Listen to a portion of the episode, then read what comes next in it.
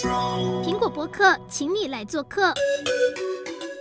Hello，各位苹果新闻网的粉丝们，大家早安，我是麒麟。我们今天呢要来讨论的主主题呢是肺阻塞。前立委蔡启芳因为严重的肺阻塞呢而进行了肺脏移植手术。那这时候就很多人有疑问啦，什么是肺阻塞？诶，第一次听过诶。那什么样的人容易被肺阻塞找上门呢？所以我们请到胸腔内科权威李一刚远医师来告诉我们。欢迎李医师。是，大家好，我是双和医院的李刚远医师。那我本身是胸腔内科的主治医师，那这个肺阻塞呢，本身就是我本身啊在这个领域专长的，所以等一下呢，我们会跟主持人跟啊根根据这个议话题呢，大家好好的做一些讨论。那事后呢，如果有问题，我们可以提问，我可以帮大家来回答。谢谢。好，谢谢李医师。那首先我们就要现在开始进入我们的主题喽。那就请李医师来告诉我们，什么是肺阻塞，它的成因是什么呢？好，那肺阻塞呢，它其实是一个。长期暴露在有毒害的气体，那久了之后呢，慢慢的造成我们的支气管的慢性发炎。慢性发炎到一个程度之后呢，我们的支气管就狭窄，然后还会同时出现一种叫做肺气肿这样的状态。当出现这样的问题的时候呢，病人会很喘。那这件事情是不可逆的，那慢慢的呢，就会产生这样的一个疾病。那它除了喘之外，它还会有什么样的症状？好，那这个疾病呢，它是。啊、呃，随着年纪越来越大，才慢慢开始产生的。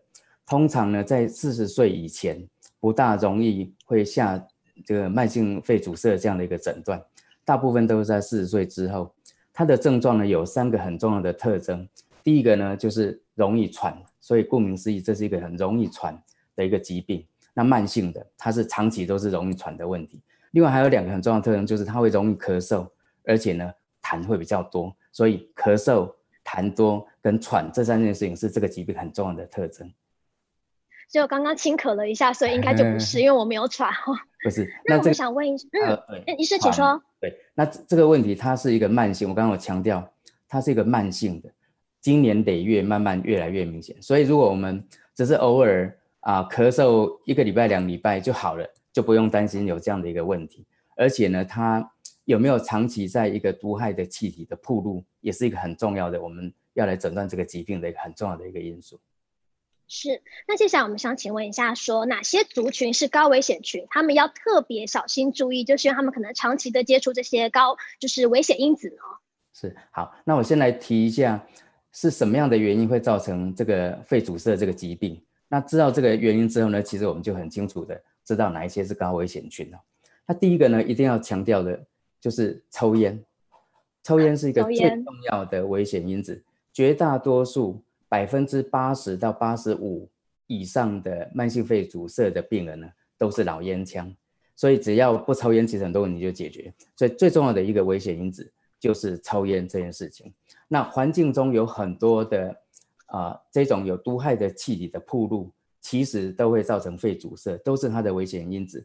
譬如说我们在环境，譬如说工作的环境里面呢，会接触到很多的有毒害的气体、烟雾或者是一些那个非花性的一些化学物质等等，这种呢就是它的危险因子。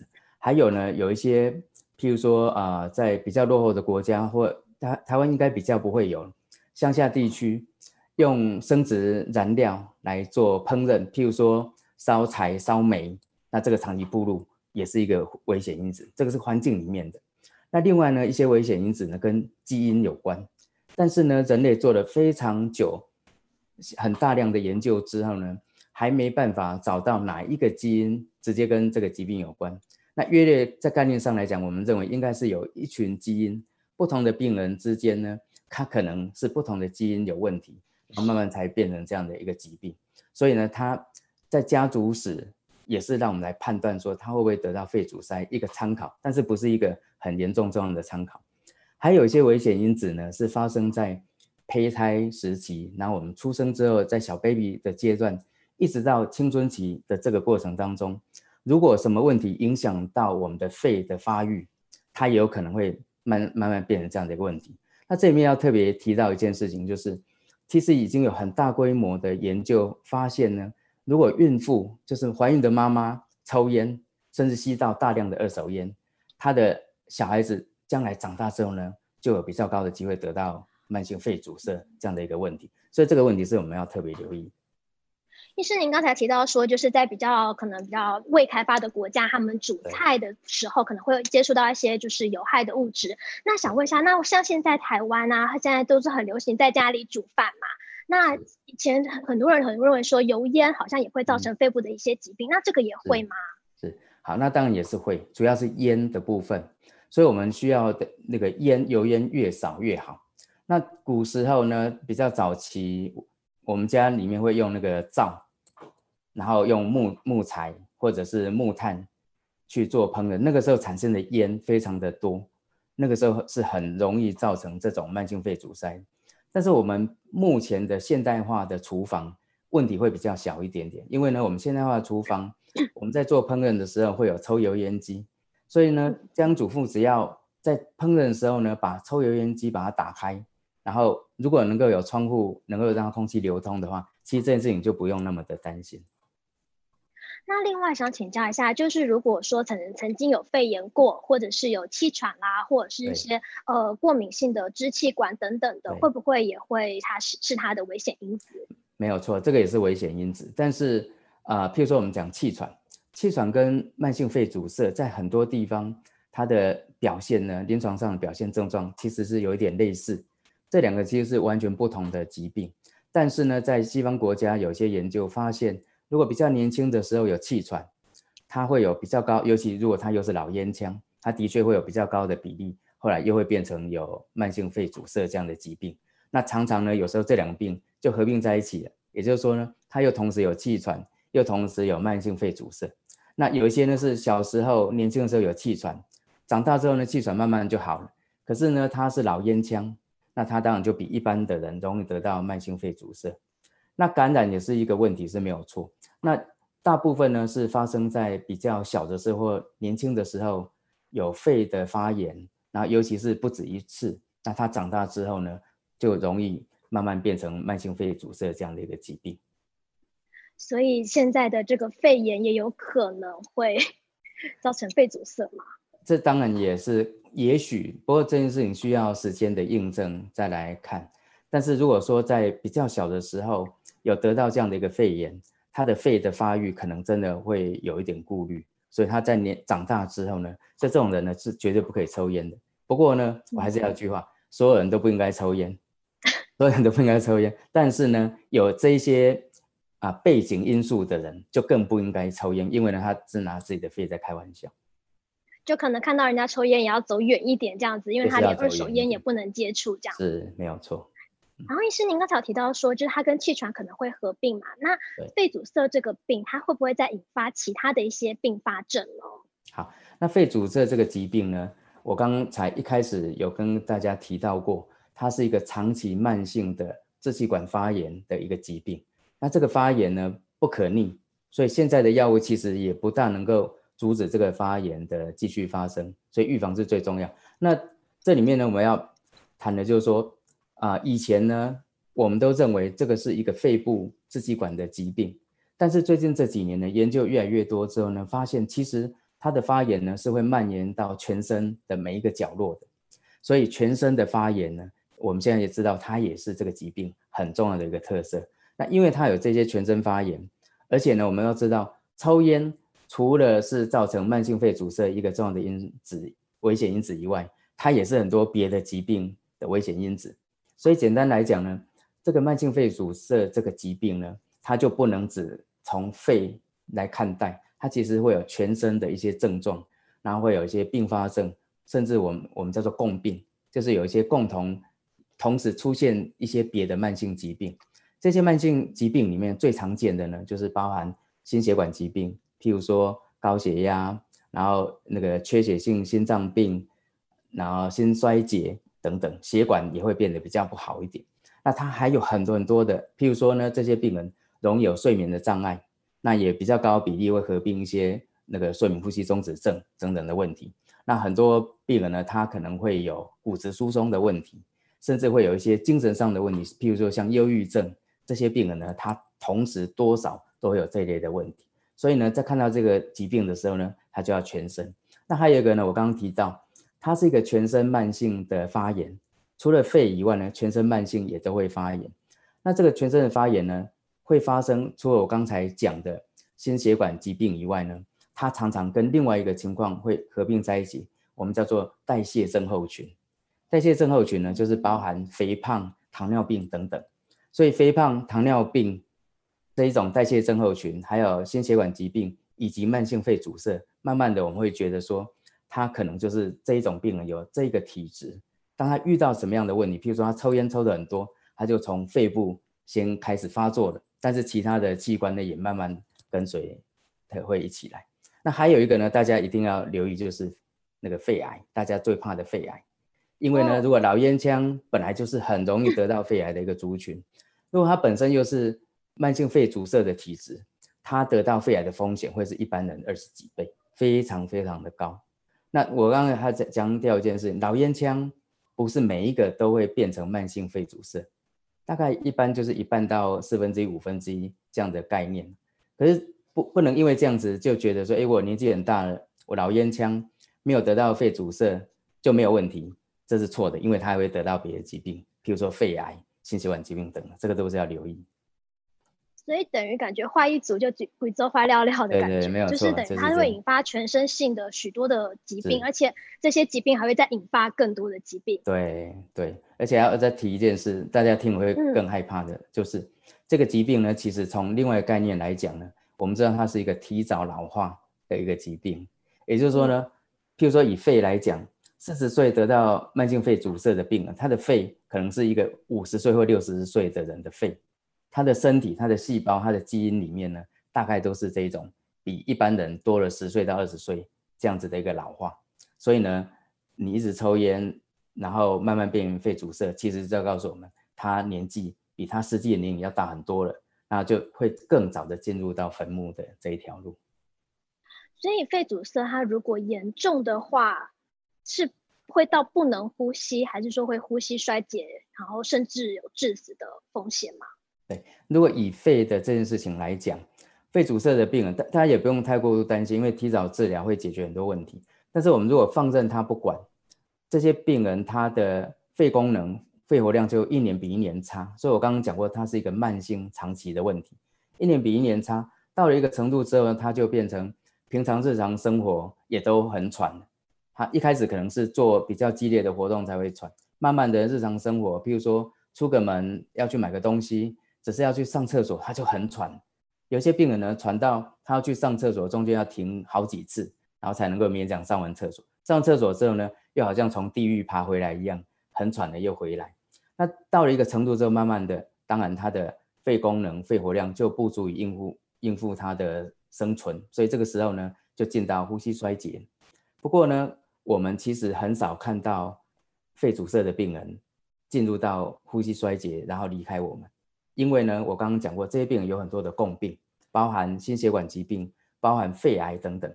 而这些病人呢，其实他离开我们的时候呢，大部分反而是因为心脏病离开我们的，肺癌或者是一些感染的问题离开我们。然后真的严重到呼吸衰竭才离开我们的，反而相对比较少一点。Okay. 因为那时候我们有看到，就是前立伟蔡启芳他的一些就是照片里面，就是还有插那个管子。嗯对，就是感觉好像是呼吸已经有点不顺了。是是，那个时候其实应该是已经很很喘很喘，因为他会到需要做肺移植，代表他的肺已经完全不够用，所以所以这样的情况之下呢，就是我刚才讲的，他的日常生活完全无法负担，所以他一定要靠氧气，随便动一下就喘的，可能喘到都不行。就像我们可以想象说，如果你啊很快速跑了五百公尺，跑一千公尺之后。非常非常喘啊！但是这个时候呢，我们只要休息一下子就好。可是呢，这些慢性肺阻塞的病人到那么严重的，他可能走两步就那么喘了，走两步就像我们跑五千公尺、一千公尺哇这样的状况，他就很喘很喘。然后问题是，他休息也不会好，他就这样一直喘喘喘，喘到后来呢，他再用点氧气才稍微缓解一点。那他有可以用什么样的方式去治疗？包含说药物啦，或者是手术，有办法吗？好，那他的治疗呢？其实目前的药物呢，其实是很不错的。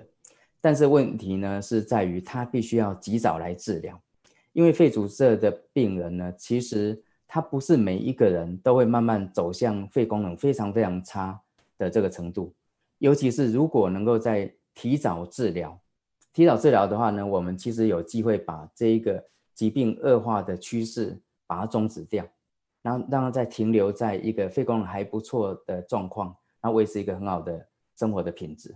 那这个时候它的治疗呢，会分成几个部分，一个呢，因为我刚刚有提过，长期暴露在有毒害的气体是造成这个疾病的最重要的原因，所以必须要避免它。所以它在治疗上来讲呢，其实第一个是戒烟。任何时候戒烟都会有帮助，所以第一个就是戒烟。然后，呃，在生活上会遇到一些有这些环境不好的空气暴露的地方，都要尽量避免。第二个呢，呃，因为我们刚刚有提过感染，在比较年轻的时候感染容易造成呃这个肺阻塞的问题。到了已经肺阻塞之后，如果又感染，它的肺功能就会恶化的更快。所以呢，治疗的第二个呢，还是预防。预防肺部的感染，所以这些病人呢，就要跟医师好好讨论，是不是应该要做一些那个呃疫苗的注射，包含流感疫苗的注射，还有肺炎的疫苗的注射，这个都是很重要的部分。那之后呢，才来谈药物的使用。那现在的药物呢，其实有两个很重要的药物，一个呢叫做吸入型的支气管扩张剂。那我要强调是吸入型的，因为有一些人会使用口服的支气管扩张剂。这是一个不好的选择，因为呢，虽然口服比较容易，可是它产生副作用的机会是比较大的。那现在吸入型的药物呢，做得非常的好，使用又很容易，相当的方便。那每一天吸完这些药之后，它的肺功能就会明显的改善，它的生活品质就会改善的非常的多。那另外一大类呢，叫做吸入型的类固醇。那我们以前听到类固醇都很害怕，可是这种吸入型的类固醇，它的剂量很低，它吸入到病人的肺之后呢，我们的身体其实是不会吸收的，你在血液里面测不到这些药物的存在，所以呢，其实它不大会有副作用。尤其呢，最近这几年呢，我们不希望使用到高剂量的吸入型类固醇，因为高剂量呢，我们发现治疗效果没有比较好，可是产生副作用的机会比较大，所以我们用的都是比较属于中低剂量的吸入型类固醇，其实它不会有副作用。不过这一类的药物呢，不是每一个肺阻塞的病人都需要，大概只有一部分，可能四分之一、三分之一的病人使用它会有帮助的。那这一类的药呢，跟医师好好的讨论，医师好好的诊断的情况之下呢，找出需要使用的人，再给他用这样的药物，效果就非常好。那这两大类的药呢，是这个疾病治疗的主要的药物，当然还有一些别的，我就不提的太细，免得大家被我搞混了。那还要强调一件事情，就是刚有提过。这些病人的肺功能会越来越差，他的生活品质一年比一年差。到一个程度之后呢，光靠药物并没办法完全解决他的问题。这个时候呢，还有个很重要的武器叫做肺复原治疗。肺复原治疗呢，很多人没听过，其实简单讲就是肺的复健。这个肺复健是这样，就是说，当一个肺功能差到一个程度之后呢，我们靠药物并没办法完全百分之百让他的肺功能完全恢复正常。可是呢，我们的肺呢，其实，呃，我上帝保留了很多空间给我们使用。也就说，我们如果有一个正常肺的一半来负担我们的日常生活，其实是绰绰有余的。所以，即使他的肺功能已经到正常的一半，甚至比一半差一些，他的肺其实还够使用，呃，他的日常生活来应付是没有问题的。但是呢，他要怎么去好好的利用这个肺？需要全身的每一个器官，包含我们的心脏血管系统，包含我们的肌肉系统跟肺，做一个完美的协调。这个完美的协调呢，可以透过肺的复健来达成。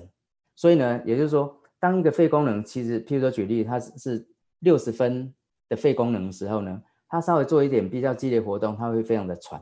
可是经过肺复原之后呢，它做这些活动就没有问题。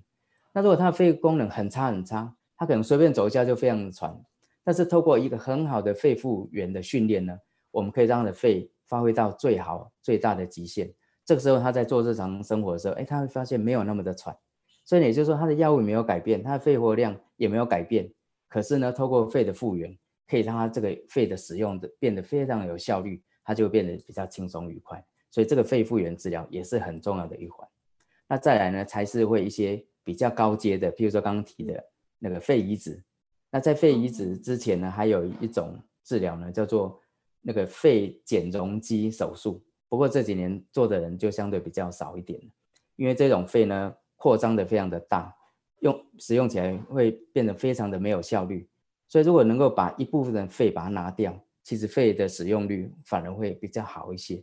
那现在还有一些透过支气管镜来达成这种肺的减容积的的这种的目的。所以呢，其实医学是那个日新月异，不断一直在进步的，有很多方式我们是可以运用。医生，您刚才提到肺部复原的一个运动嘛？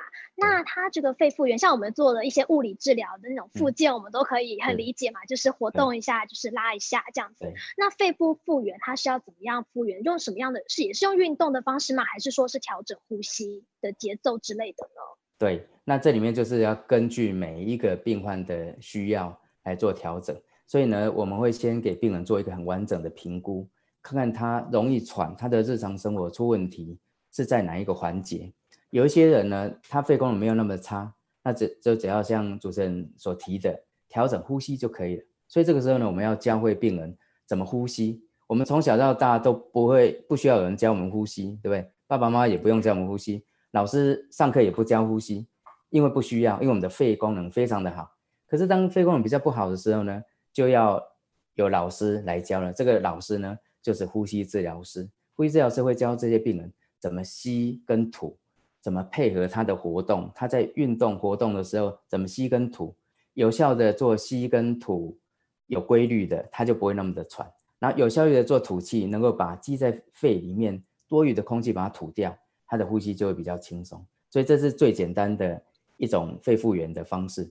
那比较进阶的肺复原的方式呢，就是我刚才讲，因为这病人呢，他肺活量不好，他会合并，因为他不活动之后呢，他的肌肉变得不健康，肌肉变得虚弱无力，那他的心血管也不好，这时候呢，就要透过全身的训练，那这是一种运动的训练，所以透过呼吸治疗师给病人做很好的评估之后呢，开始帮他规划比较完整的正统的一个运动的训练。把他的心脏、把他的心血管系统跟肌肉训练到比较健康、有耐力，然后跟他的肺号的搭配，所以这个又是另外一套。所以呢，也就是说，每一个病人应该要做一个很完整的评估。评估完之后呢，我们现代化的医疗都是叫做个人化的医疗。每一个病人他适合训练需他的需要不同，所以他需要的训练方式是不一样的。那这个需要有专业的呼吸治疗师来帮忙。好那我们现在来看一下网友的问题哦，因为其实还蛮多人有一些疑问的。那像就是有网友问说，就是多做有氧运动会有帮助吗？或者说有没有建议的一些运动项目或者是频率？是。那我们先针对就是可能他已经有肺阻塞的好了，因为好像有已经罹患肺阻塞的病人跟一般人的运动的频率跟节奏跟项目好像其实不太一样，对不对？是不太一样，但是原理是一样的。就是呃，这位那个网友问的问题非常的正确，有氧运动才是好的运动。我们要给病人做的运动呢，不是重训，不是去训练他的肌肉的力量，不是要做这件事情。我们要训练的是耐力，他有好的耐力，他比较不会那么喘。他要去逛街买东西，然后看电影，到处去旅游，像现在那个到处去做报复性的消费旅游，他才有办法。这个是要做的是耐力的训练。耐力训练要靠的就是这些有氧的运动。那有氧运动有很重要的一环就是，呃，因为这些病人容易缺氧，有氧运动就是要训练病人在没有呃不伤害的情况之下呢去做运动。因为呢，什么叫有氧运动？有氧运动指的是我们在在一个长期、长期、持续、持久、足够时间的活动里面，那你不要超过病人的活动量的极限。在这样的情况之下呢，他的身体的细胞可以有效率的运用氧气来做运动，这样的运动呢，才对病人真正的有帮助。那其实我们正常人也是这个样子。如果我们要看起来像肌肉男，很健美，当当然是去健身房好好的去做训练。如果我们要冲刺跑一百米，那当然就要做这一种的训练。可是呢，如果我们要活很久，我们要活很久，就要学乌龟。你看，看乌龟很长寿，乌龟绝对不是跑很快的，可是它的耐力。所以你看龟兔赛跑，兔子跑很快啊！你们你们这个时代可能没有听过这种故事。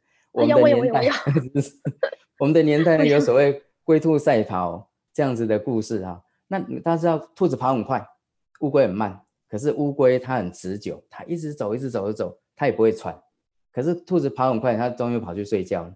可是它如果继续跑，它兔子一直跑，它会喘。可是乌龟不会喘。所以你看乌龟呢，它可以活很久，兔子没办法活那么久。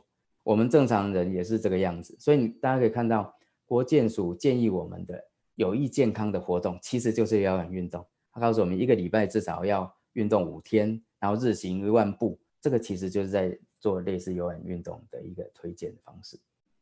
OK，好，那也有网友问说，就是像清肺养生茶会不会有帮助呢？好，那这些健康的食物对我们的健康的确有可能是会有帮助的。那至于哪一些呃对病人或者对我们健康人最有效呢？并没有非常好的研究可以来完全来证实这件事情。那茶里面呢？尤其是绿茶里面有很多好的，会有抗氧化的东西。绿茶是好的，那清肺养生茶它有经过调理，可能对我们的肺应该也是会有一些帮助的。但是最简单的方式就是我们刚刚讲的，我们要好的运动的习惯。那对于这些食物呢，我们现在知道的是绿色食物颜还有各种不同颜色的，呃，我讲绿色的蔬菜跟各种不同颜色的蔬菜，其实它本身有抗氧化的作用，对我们有帮助的。所以，我们未必要花很多的钱去买很多健康的食品，而是回归到我们平常日常生活的饮食里面呢，多摄取这些蔬菜水果，尤其我刚刚讲的绿色的，还有一些啊颜色比较鲜艳的这些蔬菜，对我们其实是很有帮助。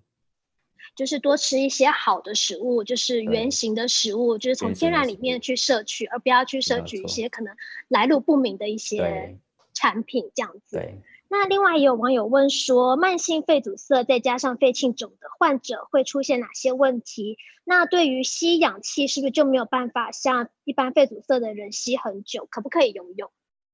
哦，好，那慢性肺阻塞跟跟呃肺气肿，我我们应该要有一个清楚的观念哈、哦，肺气肿其实是属于慢性肺阻塞的一环，每一个慢性肺阻塞的病人。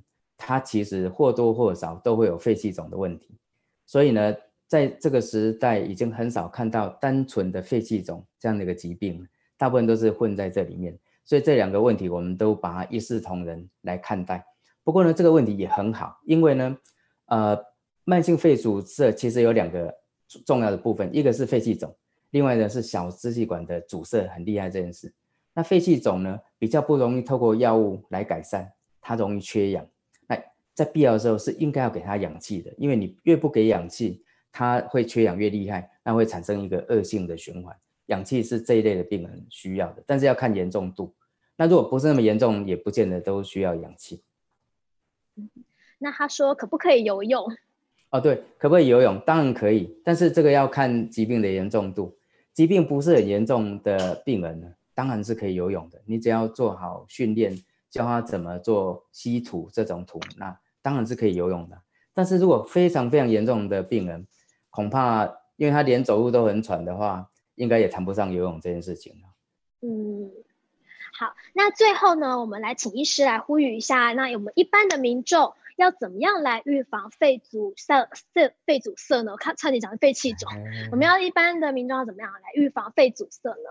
好，那预防就是很简单，就是第一个不能抽烟，只要不抽烟，就减少百分之八九十。可能会产生肺阻塞的问题。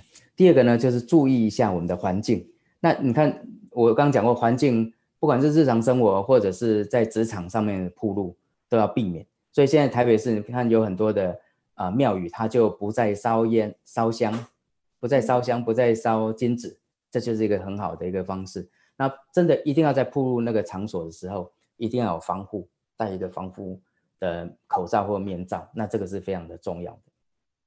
那平常像饮食或者是运动方面有没有一些建议？对，饮食就是我讲的第一个呢，其实是要均衡的饮食，然后多摄取我刚才讲的这些蔬菜水果。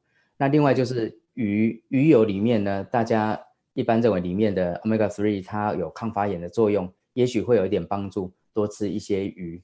那运动呢是好的，因为你多运动呢，我们的抵抗力也会比较好。